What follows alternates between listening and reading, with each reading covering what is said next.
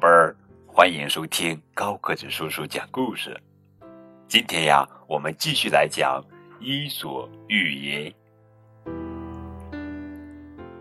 今天呀，我们先来讲第一个寓言故事，故事的名字叫做《雄鹿和它的倒影》。傍晚很是凉爽，雄鹿来到树林间的空地上。那里有一个宁静的深水池，他低下头看到了自己在平静的水面上投下的倒影。他想：我的脚多么结实和漂亮啊！但是我的腿看起来却又瘦又丑陋，我都不好意思被看到。雄鹿羞愧地扭头看向别处时，听到远处传来猎犬的叫声。他知道来了猎人，他朝着树林深处跑去。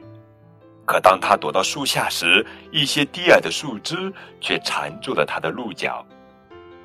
这些该死的脚，很轻易就让我成为猎人和猎犬的猎物呀！他绝望地想着。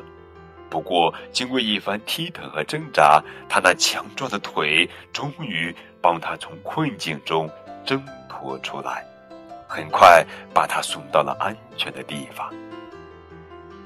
通过雄鹿和它的倒影这个寓言故事，告诉了我们：我们轻视的东西，往往会拯救我们。是呀，所以我们不要轻视任何东西。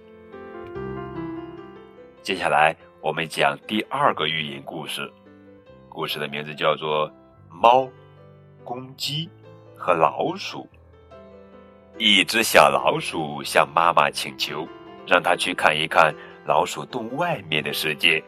妈妈回答说：“很好啊，可是你别逗留的太久，回来把你看到的一切都告诉我。”小老鼠出去还没五分钟，便拼命的跑回老鼠洞。我的天哪，出什么事啦？他妈妈问道。小老鼠浑身颤抖着说。哎呀，妈妈，外面居然有那么奇怪的动物啊！我我先是看到一个漂亮的动物，有着带条纹的柔软毛皮和黄色的眼睛。它看到我时舞动着长长的尾巴，似乎很高兴看到我。可是随后我就看到了最恐怖的怪物，它的头全是红色的。脚上长着长长的爪子，它看到我时张开大嘴，发出“喔喔喔喔”可怕的尖叫声。于是我就飞快地跑了回来。我的天哪！他妈妈说：“你看到的那个漂亮的动物是猫，它喜欢把你这样的小老鼠当晚餐吃，而那个恐怖的怪物不过是一只大公鸡。”只吃果实和粮食，你下次出去要多加小心。你要记住，永远不要凭他们的外貌去判断好坏。通过猫、公鸡和老鼠这个寓言故事，告诉我们小朋友，以貌取人终究会上当的。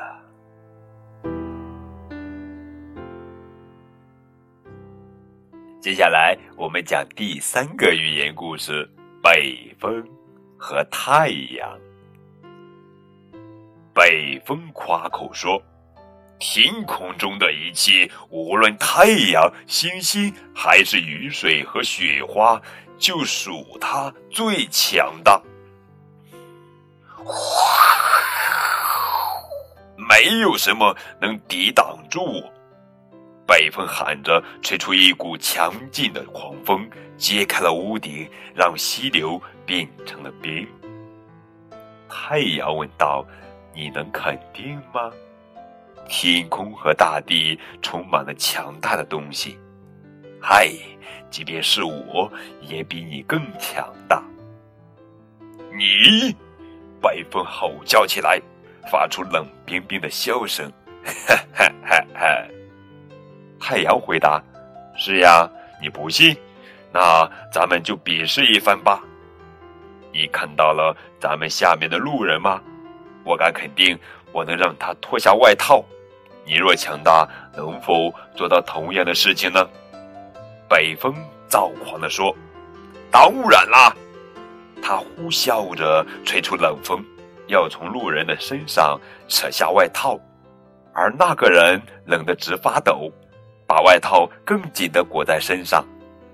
他紧抓着外套，北风吹出的狂风根本不能把外套撕扯下来。太阳说：“现在轮到我了。”他把温暖的阳光照射到路人行走的地方。那个人舒了口气，从肩头推开外套。太阳不断的放出光芒，直至路人摘下帽子，擦去额头的汗珠。最后，他完全脱下了外套，在附近一棵树的阴凉里躺倒休息。哈哈。通过北风和太阳这个寓言故事告诉我们：逼迫不起作用时，温和的劝服却能奏效。接下来，我们继续来讲第四个寓言故事：小母牛和公牛。在同一个农场里，生活着一头愚蠢的小母牛。还有一头强壮的老公牛。公牛在田地里辛勤劳作时，小母牛却快乐的在翠绿茂盛的草地上吃草。一天，公牛拉着一张沉重的犁，吃力的走了过来。于是，小母牛对他喊道：“我的朋友，我同情你呀！这样辛苦的干活，一定很难过吧？”你不希望自己也能像我一样无忧无虑的过日子吗？老公牛回答：“一切事物都有因缘，我对自己的命运感到很满足了。”就在次日，农夫上午一直给小母牛刷洗、清理它的蹄子，扎了花环挂在他的脖子上。他对公牛喊道。看看吧，我的朋友，你现在不嫉妒我吗？公牛回答：“咱们等着瞧，今天会出什么事吧。”等农夫给小母牛打扮完毕，便领着它去了市场。